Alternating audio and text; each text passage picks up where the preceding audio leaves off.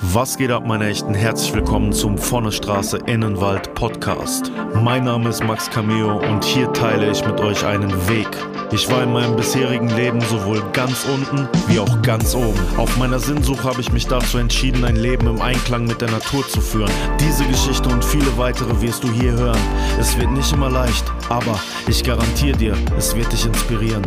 Und jetzt wünsche ich dir von Herzen viel Spaß mit der heutigen Episode. Herzlich willkommen und schön, dass du mit mir hier am Start bist im Von Straße Innenwald Podcast. Mein Name ist Max Cameo und ich nehme dich mit auf meinem Weg von der Straße in die Natur. Denn die Natur hat mir sehr geholfen und mich zu einem besseren Menschen gemacht. Und ich hoffe, mit der Arbeit, die ich hier im Podcast mache, dass ich auch dir dabei helfen kann, dein Leben positiv und gut zu verändern mit der Kraft der Natur. Falls du das supporten möchtest, dann bewerte doch bitte diesen Podcast positiv, das hilft mir sehr viel weiter. Damit zauberst du mir ein Lächeln aufs Gesicht. Und um Lächeln soll es jetzt zuerst hier mal gehen. Ich versuche in der letzten Zeit mein Lächeln zu kultivieren. Da denkt man sich zuerst, lächeln, ja, lachen, da machen wir alle mal. Ja, das stimmt. Aber es gibt doch sehr viele Phasen und sehr viele Momente, in denen wir aufgrund von äußeren Einflüssen zum Beispiel angespannt sind. Wo wir merken, dass sich das, was von außen auf uns einwirkt, sich in unseren Gesichtszügen zum Beispiel widerspiegelt. Ja, die typischen Krampffalten, Sorgenfalten, wie auch immer. All das hat man irgendwo als Zeichen im Gesicht und diese Anspannung, die ist uns in der heutigen digitalen Gesellschaft eigentlich schon fast so nah geworden, dass wir sie gar nicht mehr erkennen, spüren oder dass wir sie sogar mit uns mitnehmen. Es gibt Leute, die bezeichnen sich als Workaholics oder als Leute, die nach Stress süchtig sind. Und ich selber habe in meinem Leben oft die Erfahrung gemacht, dass dieser Stress und dieses, dieser, dieser Flow ähm, dahingehend immer mehr tun zu wollen und immer mehr machen zu müssen, ja, schon befriedigend sein kann, aber eher so etwas wie eine Sucht ist, dahingehend, dass wir damit versuchen, unsere natürlichen guten Gefühle zu überlagern. Denn irgendwann kommt, wenn man so eine Lebenseinstellung lange verfolgt, und das habe ich auch getan. Ich habe sehr viele Dinge getan, wo ich sehr viel Stress aufbringen musste, um überhaupt die Dinge zu tun, die ich tun musste, speziell wenn ich in gewissen Milieus unterwegs war. Und das gibt immer so ein Backlash. Ja, irgendwann kommt man an den Punkt, wo man merkt, man ist ausgebrannt und es steht einem auch tatsächlich ins Gesicht geschrieben. Und dann ist es sehr, sehr wichtig, das Lächeln zu lernen und zu kultivieren. Und das mache ich seit geraumer Zeit. Seit geraumer Zeit versuche ich immer in meinem Tagesablauf, wenn ich im Auto sitze, wenn ich im Studio bin, wenn ich Kurse gebe für Menschen, wenn ich mit anderen Menschen kommuniziere oder wenn ich auf andere Menschen zugehe, wenn ich in ein Geschäft reingehe, meine Gesichtszüge zu entspannen und ein ehrliches, einfaches Lächeln aufzusetzen. Nichts Aufgedrängtes, nichts Überzogenes. Einfach nur die Gesichtszüge entspannen und so ein kleines, sanftes Lächeln aufsetzen. Und dann merke ich sofort, wie sich meine ganze Haltung, innerlich und äußerlich, entspannt, beruhigt, warm wird mir. Und da habe ich mich mal ein bisschen damit auseinandergesetzt. Was, was, was löst sowas aus? Gibt es da wissenschaftliche Belege dafür, dass so etwas wirklich sich positiv auswirkt, dass das funktioniert? Denn ich habe es aus reinem Herzen getan. Also niemand ist auf mich zugekommen und hat mir gesagt, probier mal zu lächeln, sondern ich selbst bin auf die Idee gekommen, das zu tun. Und dann habe ich gelesen, dass Lächeln, Lachen an sich sehr viele Vorteile hat, ist eigentlich klar, aber dass diese Vorteile so weit über das Normale hinausgehen, dass wir damit vielleicht sogar Krankheiten heilen können. dass wir sogar Wunden damit heilen können, schneller, wenn wir irgendwo eine Verletzung haben. Ja, weil wir lächeln, wir schütten positive Hormone aus. Das gibt unserem ganzen Körper ein anderes Grundgefühl. Das heißt, wir können, ja, äußerlich und innerlich viel schneller heilen. Unser Immunsystem wird gestärkt. Einfach durch unsere Fähigkeit des Lächelns. Und das finde ich wunderbar. Denn wie viele Leute da draußen gibt es, die so viele Dinge zu sich nehmen, um glücklich zu sein und dadurch noch unglücklicher werden? Und wie wenige Leute gibt es, die Menschen sagen, lächle, lache. Ja, es gibt tausend Lösungsansätze. Es gibt tausend Pillen, die einem verschrieben werden können. Es gibt eine Million Bücher. Dabei kann man, so wie mit meinen 20 Minuten Natur am Tag, vielleicht schon auch mit 20 Minuten Lächeln am Tag, vollkommen kostenfrei, ohne irgendeinen tieferen Sinn dabei zu verfolgen, einen so positiven Effekt auf das eigene Leben erzielen. Und das ist doch eigentlich was Wunder, Wunderschönes, dass wir als Menschen zu so etwas in der Lage sind und dass die Lösung mal wieder viel näher bei uns liegt, als wir denken. Denn wir denken immer viel zu weit. Wir denken immer alles kompliziert. Wir denken immer, es muss so sein, es muss so sein, es muss so sein, es muss so sein, es muss so sein. Nein, es ist viel einfacher. Und bei allem, was ich erlebt habe, bei all den Schmerzen, durch die ich gegangen bin, kann ich wirklich mit reinstem Herzen sagen, dass es funktioniert. Denn ich bin gerade auf dem Weg, ich probiere es gerade aus und ich sehe schon nach kurzer Zeit die positive Veränderung und ich sehe den positiven Effekt schon nach kurzer Zeit. Deswegen, hier all mein Mut für dich, all mein Mut für euch. Probiert es einfach mal aus. Kein Aber, kein Nachdenken. Einfach mal versuchen. Das Ganze noch in Verbindung mit der Natur und dann, ich will es nicht vorhersagen, probiert es einfach aus und schaut selber, was der Effekt für euch ist. Und jetzt gehen wir wieder zurück in meine Geschichte, meine Lebens- oder vielleicht auch meine Leidensgeschichte. Wir haben in der letzten Zeit sehr viel oder in den letzten Episoden sehr viel über das Rotlicht gesprochen, über meine Erfahrungen. Und eigentlich bei meiner Biografie und allem, was ich so durch hatte, die Drogen in der Kindheit, die verschiedenen Subkulturen, gescheitert als Rapmusiker, dann ins Rotlicht, ja, was fehlt da noch? Na, kommt da drauf? Was, was fehlt bei so, bei, bei der ganzen Geschichte, was fehlt da noch? Genau, das Rockermilieu. das war ja eigentlich äh, so passend passt auch zur Zeit damals. Wir bewegen uns ja jetzt gerade hier irgendwo in der Zeit um, keine Ahnung, 2010, 2011, 2012 herum.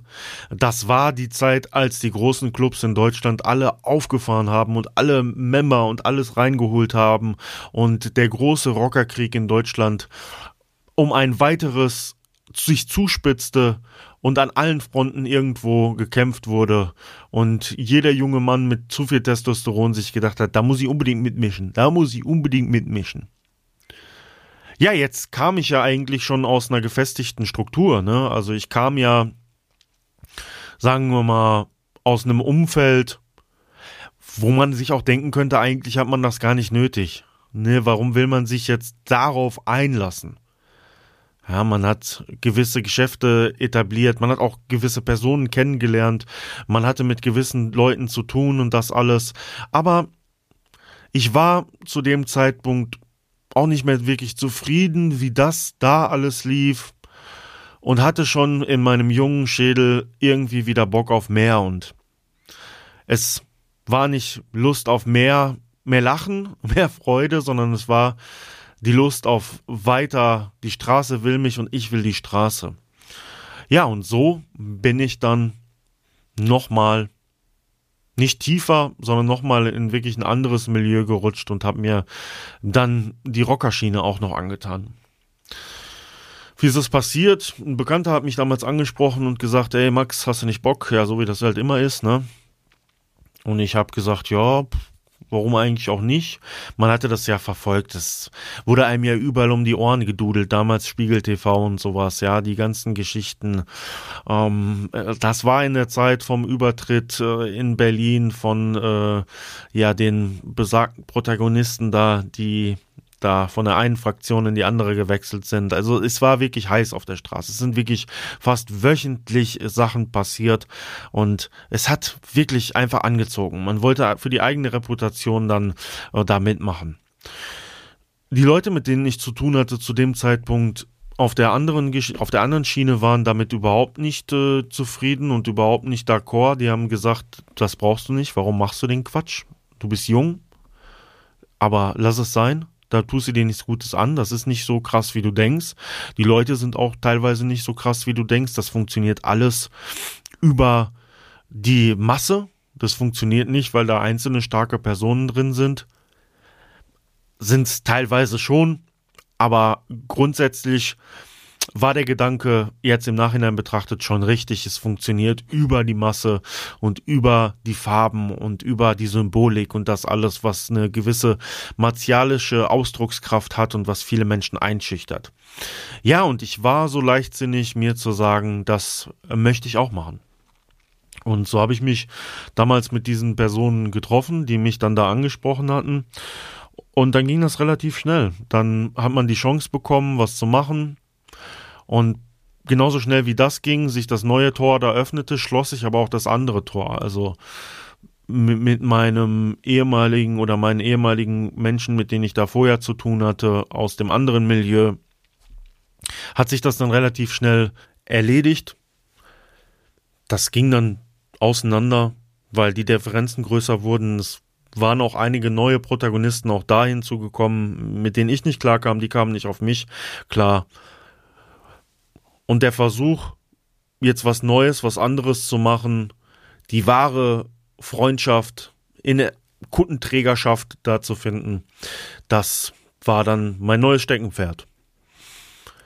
Ja, die Zeit, das habe ich ja schon gesagt, war die Zeit der, der großen Konflikte in diesem Rockermilieu und genau da bin ich reingeschneit und genau das habe ich auch tatsächlich erlebt. Ich habe gesehen, dass Menschen massiv angeworben wurden und diese Menschen sich ohne dafür eigentlich irgendwas zu bekommen, außer eine Kutte, da in etwas reingeworfen haben, was für viele von denen äh, strafrechtliche Konsequenzen hatte, manchmal auch wirklich äh, lebensgefährliche Konsequenzen. Und da hätte ich vorher tatsächlich irgendwo für mich auch schon sagen können, so, das muss doch jetzt nicht sein. Aber wenn man so jung ist und so naiv ist und sich wirklich denkt, das ist irgendwie wieder geil, was ich hier mache und so, so habe ich damals gedacht, dann denkt man das eben nicht und man lässt sich da drauf ein und macht irgendwie volle, volle Fahrt, volle, volle Kanüle voraus. Und das habe ich gemacht mit den Jungs, mit denen ich damals unterwegs war. Und so bin ich tatsächlich auch mit der Kutte durch ganz Deutschland von A nach B auf die Treffen, auf die Treffen, auf die Treffen viele Sachen erlebt, viele Sachen auch aus der Nähe erlebt, die in die Medien kamen. Auch viele Protagonisten interessanterweise damals da kennengelernt, die später sehr große Rollen übernommen haben in gewissen anderen Konfliktsituationen das ist für mich schon auch heute dann noch ganz interessant, dass man sieht, was für Leute, die dabei geblieben sind, was, was die teilweise für Wege eingeschlagen haben, was die auch äh, für wahnsinnige Dinge dann noch getan haben. Und auch wir haben damals, ja, nicht an Konsequenzen gedacht. Wir haben uns auch auf Sachen eingelassen und ähm, Sachen mitgemacht, ähm, die durchaus stärkere Konsequenzen hätten haben können äh, für das eigene Leib und das eigene Leben. Von daher kann ich nur sagen, ich habe mit manchen Leuten aus dem Club oder auch aus verschiedenen Motorradclubs immer noch ein bekanntschaftliches Verhältnis. Ich glaube, man respektiert sich, man kann miteinander sprechen, weil ähm, nachweislich ist es über mich bekannt und Man kann es auch gerne nachrecherchieren. Ich habe nie bei irgendwelchen Sachen, die ich gemacht habe, irgendwelche Leute verpfiffen oder irgendwelche Leute verraten. Ich habe nie irgendwelche Aussagen oder irgendwas gemacht. Und äh, dementsprechend kann man sich da mit verschiedensten Leuten auf Augenhöhe, glaube ich, begegnen. Trotzdem ist das, was ich innerlich dazu empfinde, schon ein sehr differenziertes Verhältnis, wo ich denke, dass es ein absoluter Fehler ist, sich einer Gruppe unterzuordnen, die ja aufgrund ihres martialischen Auftretens immer darauf ausgerichtet ist, irgendwo der Platzhirsch zu sein und dieses auch außerhalb des Gesetzes für sich beansprucht und dementsprechend, ja, zieht es so viele strafrechtliche Konsequenzen mit sich und gerade abgestiegenem Alter, finde ich, sollte doch bei vielen Leuten der Punkt gekommen sein, wo man sich denkt, ey, ich mache hier einen Stopp und mache hier ein anderes Leben. Für mich gab es einige einschneidende Erlebnisse in dieser Struktur, in der ich da drin war. Es gab gewisse Gewalterlebnisse, die ich persönlich als unfair gesehen habe, wo ich gesehen habe, dass es viel mit Politik zu tun hat.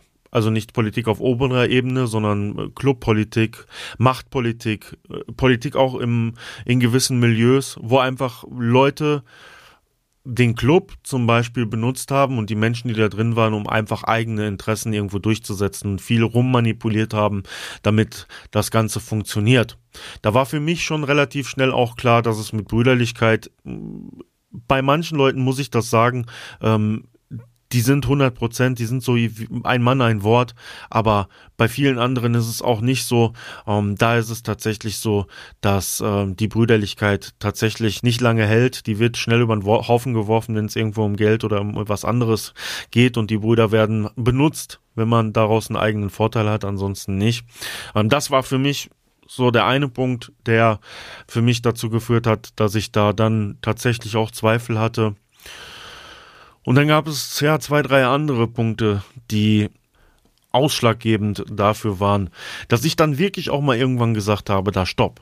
Ja, das Ganze hat sich gezogen bis 2013, also ja, war wirklich, wie schon gesagt, eine ordentliche Zeitspanne auch nochmal.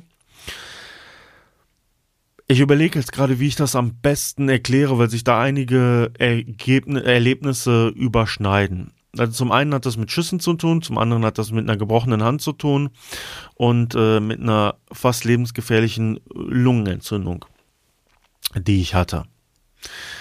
Wir fangen erstmal mit der gebrochenen Hand an. Also ich hatte eine Schlägerei und habe mir die Hand gebrochen.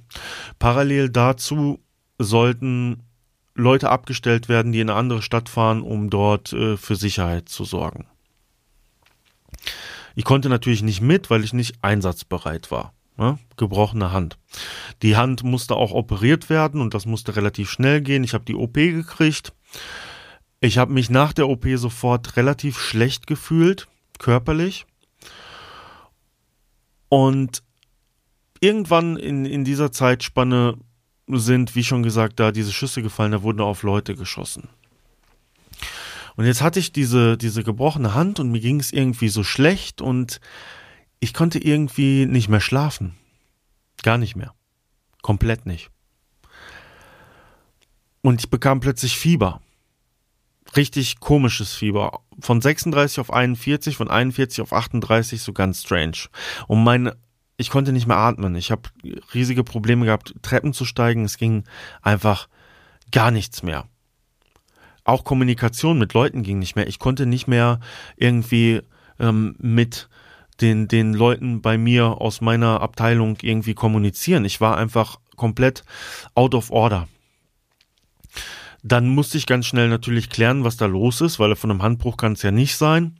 Und habe auch die Diagnose bekommen, dass ich eine Lungenentzündung habe. Und das hat mich irgendwie so schockiert, weil die Ärzte gesagt haben, dass es relativ stark ist und relativ schlimm ist. Und ich habe mich auch wirklich einfach nur richtig schlecht gefühlt. Und ich konnte halt, wie gesagt, nicht schlafen.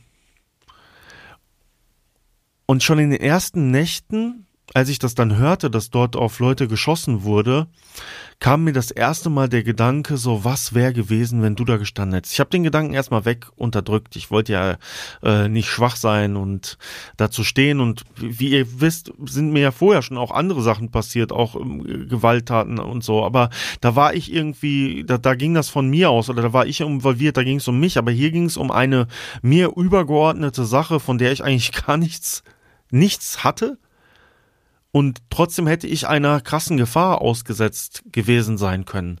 Und das hat mich irgendwie sowas von schockiert, dass ich mit all dem, mit der kaputten Hand, mit der kaputten Lunge und dem all einen kompletten, wirklich kompletten Zusammenbruch hatte. Ja. Also wirklich, die Schlafstörungen vom, das waren nicht mal Schlafstörungen, ich habe ja nicht mal geschlafen. Und das alles.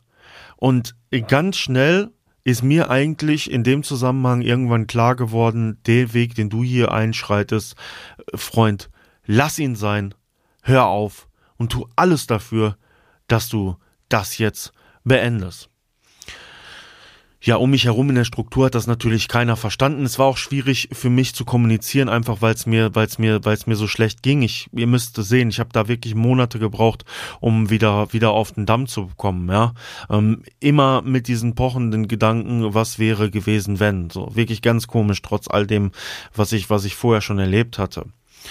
Und dann war es so, dass die Jungs, die dann da um mich herum waren, auch Misstrauen dann mir gegenüber gehegt hatten. Ich kann es auch heute eigentlich dann verstehen. Ja, ich war irgendwie out of order und wenn man nicht vielleicht in meinem Körper gesteckt hat, hätte man das vielleicht auch dann als Ausrede nehmen können, dass ich vielleicht so aussteigen wollte und das einfach vorhergeschoben habe, weil wenn man länger in solchen Strukturen unterwegs ist, dann erlebt man immer irgendwie sowas. Ähm, ich habe in dem Zusammenhang einmal bei uns mal gefragt, ob ich denn einen gelben Schein abgeben soll, damit das dann mal jemand glaubt. Äh, war aber nicht so, das Vertrauensverhältnis ist dadurch komplett kaputt gegangen, aber ich habe auch in dem Zusammenhang dann gemerkt, so, dass ja, es, das hier ist nicht mehr mein Weg und mein Körper, meine Seele, das alles hat mir gezeigt, dass ich jetzt hier stoppen muss. Ansonsten ähm, nimmt's mit mir wirklich dann endlich mal kein gutes Ende, weil mehr Glück kann man jetzt eigentlich nicht mehr haben. Jetzt, jetzt reicht's. Ne? Dann bin ich irgendwann mit 40 Fieber, habe ich meine Sachen gepackt, habe meine Eier, ich sage es jetzt mal einfach so, in die Hand genommen, ähm, habe den Kontakt gesucht und habe gesagt, ich gehe raus. Hm. Dadurch, dass ich vielleicht auch teilweise so ein tragender und pushender Faktor gewesen bin, waren die anderen gar nicht damit einverstanden. Es war von meiner Seite aus aber auch nichts passiert, so dass ich irgendwie, ja, man, man, man mir sagen könnte, so ich ist eh gut, dass du gehst, sondern nee, ich denke mal, eigentlich hätte man mich schon, schon gerne behalten, denke ich mal. Klar, die Aussagen werden da auseinandergehen, aber ich erzähle jetzt hier, wie es für mich gewesen ist und ich glaube schon, dass vielleicht für den einen oder anderen das auch dann äh, die Wahrheit sein kann, weil, weil es einfach, weil es einfach in der Nachbetrachtung so stimmt. Ja, also ich wollte mich da nicht drücken, ich wollte nicht irgendwie äh, den Weg gehen, da äh, die Sachen äh, vors Klughaus zu legen und äh, zu sagen, ja, hier, ich bin dann jetzt raus. Nein, ich habe tatsächlich um Treffen gebeten, bin krank dorthin und wollte meine Sachen abgeben und die Packung, die ich dafür gekriegt habe, war, dass ich auf die Fresse gekriegt habe dafür. Ja. Mal wieder im Leben. und das eigentlich dafür, dass ich krank war. Aber war ich nur krank? Nein, eigentlich war ich, war ich nicht nur körperlich krank, sondern ich war auch seelisch krank. Ja, und ich war im Grunde genommen einfach am Ende. Ja.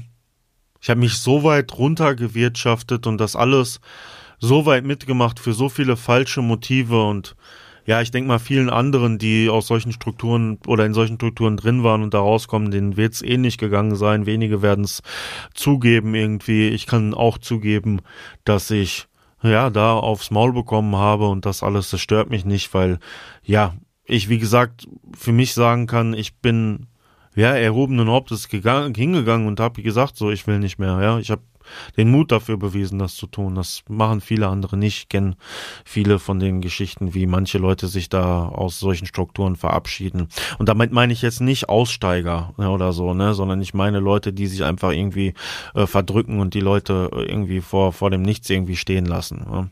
Trotzdem mag es für den einen oder anderen vielleicht dann auch so vorgekommen sein, einfach weil ich vorher krank war oder so. Ich weiß es nicht. Naja, aber so hat sich das abgeschlossen. Und dann hat tatsächlich äh, monatelange, und das habe ich gerade schon gesagt, Arbeit angefangen, mich wieder aufzubauen. Körperlich und seelisch. Denn ich war zum wirklich zum ersten Mal an dem Punkt, dass alles, von den Drogen in der Kindheit bis zu jetzt diesem Punkt wirklich alles nochmal wieder hochkam und alles mich umgeworfen hat. Wirklich, ich war einmal, ich war komplett leer. Ich war komplett platt. Ich war ich wusste nicht mal mehr, wer ich war. Ich wusste einfach nicht mehr, wer ich war. Und es hat so lange für mich dann gedauert, irgendwie wieder klarzukommen und irgendwo ein Licht zu sehen. Und das, der erste Lichtpunkt, den, den ich gesehen habe, das ist total lustig jetzt eigentlich in der Nachbetrachtung ist, das war das erste, was mir wirklich, was mir wirklich geholfen hat, war, ich hatte früher, um Frauen zu beeindrucken, so eine kleine Bibliothek immer bei mir. Hm, mit verschiedenen Büchern von verschiedenen Persönlichkeiten und da hatte ich unter anderem ein Buch äh, vom Dalai Lama. Ja, und irgendwann, als ich da lag und ich hatte auch Monate danach immer noch Schlafstörungen, weil ich irgendwo, also ich hatte bei der Lungenentzündung auch Angst, dass ich sterbe dann irgendwann im Schlaf, weil ich nicht richtig atmen konnte. Äh, zusätzlich zu den Nachwirkungen und den ganzen Sachen, über die ich dann nachgedacht habe aus meiner Vergangenheit. Ähm, da, da habe ich, da habe ich wieder da, da rumgelegen und nach irgendwas gesucht und überlegt, was kann ich machen und ich gedacht, dann nimm dir einfach doch mal so ein Buch. Eins von den Büchern, die du da stehen hast und nicht gelesen hast. Und dann habe ich das Buch Die Weisheit des Verzeihens vom Dalai Lama gelesen. Das hat mir im richtigen Moment damals sehr, sehr geholfen. Und ich glaube auch, dass es mich bis heute tatsächlich auch relativ weit geprägt hat. Dieses Erlebnis, dass ich mich komplett entleert habe, dass in mir nichts mehr irgendwo zu holen war, dass diese ganzen Jahrzehnte, die ich mit diesen ganzen Dingen und so verbracht habe, weg waren und dass ich mir dann einfach so eine gute Prise Weisheit, Verzeihen, Liebe von jemandem, den ich schon auch wirklich als, ja, vielleicht Menschen, der sehr viel Glück für sich entwickelt hat, ähm, mir, mir, mir zugefügt habe. Und es hat mir sehr gut getan. Ich bin kein, kein Buddhist dadurch geworden. Ich habe ähm, später dann auch, da werden wir dann noch zu kommen, auch äh, meditiert und mich viel damit auch auseinandergesetzt. Dennoch sehe ich in Religion nach wie vor immer noch die Gefahr, dass Religion systematisch äh, missbraucht wird. Auch wenn der Buddhismus teilweise als äh, eher Philosophie gesehen wird, trotzdem ist gerade, sagen wir mal, äh, das tibetische System, aus dem der Dalai Lama kommt, das Lama-System und das Klostersystem auch schon ähm, sehr strukturiert und er selber lustigerweise kritisiert das auch teilweise. Aber ich habe mir ja, vielleicht so wie ich mir aus den ganzen Dingen, die ich da erlebt habe, ähm, auch für heute Sachen ziehen konnte, die ich dadurch gelernt habe, auch auf meiner spirituellen Reise natürlich von solchen Menschen und auch von solchen Weltanschauungen einiges mitnehmen können. Und ähm, das, das hat mir geholfen. Hm, das, da kommen wir vielleicht auch wieder ein bisschen zu, zu dem Punkt vom Anfang, diesem Lachen, diesem Einfachen. Ne? Ich habe, ich war wirklich komplett irgendwie am Ende, ich wusste nicht mehr weiter und irgendwo kommt dann wieder sowas daher wie ein Buch, sowas Einfaches, sowas Simples und sich hinsetzen kann, wo man lesen kann und dann fängt es einem schon an, irgendwo besser zu gehen. Und diese Punkte, die müssen wir im Leben suchen. Wir müssen nicht nach dem suchen, was ich da gemacht habe. Und wie gesagt, das ist hier keine Kritik an den, an den Menschen, mit denen ich damals zusammen war. Das ist keine Kritik an den Menschen, die das auch immer noch machen. Ich wünsche jedem aus bestem Herzen, dass, sagen wir, für Glück und Liebe genug Platz im Leben da ist, dass man dem Weg daraus, ja, so einen zwiespältigen Weg zu gehen irgendwie, ähm, dass man damit abschließen kann, dass man wirklich für sich Klarheit finden kann. Wenn das für manche Leute natürlich auch bedeutet, in solchen Strukturen zu sein, dass das das wahre Glück ist, dann ja, so, so bin ich ja, dann nehme ich das auch an, weswegen ich auch halt kein Problem damit habe, mit Leuten äh, zu sprechen, auch ehrlich zu kommunizieren, die heute auch immer noch mit sowas zu tun haben. Ja, ich möchte jeden Menschen so sehen, wie er ist. Trotzdem ist meine Erkenntnis, die ich so gezogen habe aus den ganzen Jahren, dass die Kunst der Schönheit, dass, dass das Gute in dem Einfachen steckt und dass man sich dafür nicht also was antun muss, was ich mir eben angetan habe. Und ich hoffe, dass dir und euch das vielleicht ein bisschen weiterhilft, auch wenn ihr in einer ganz anderen Lebenssituation seid als ich ähm, in vielen Stationen meines Lebens gewesen bin. Und damit verabschiede ich mich von euch und der heutigen Episode. Wir hören uns in der nächsten Folge wieder. Ich bin draußen. Peace.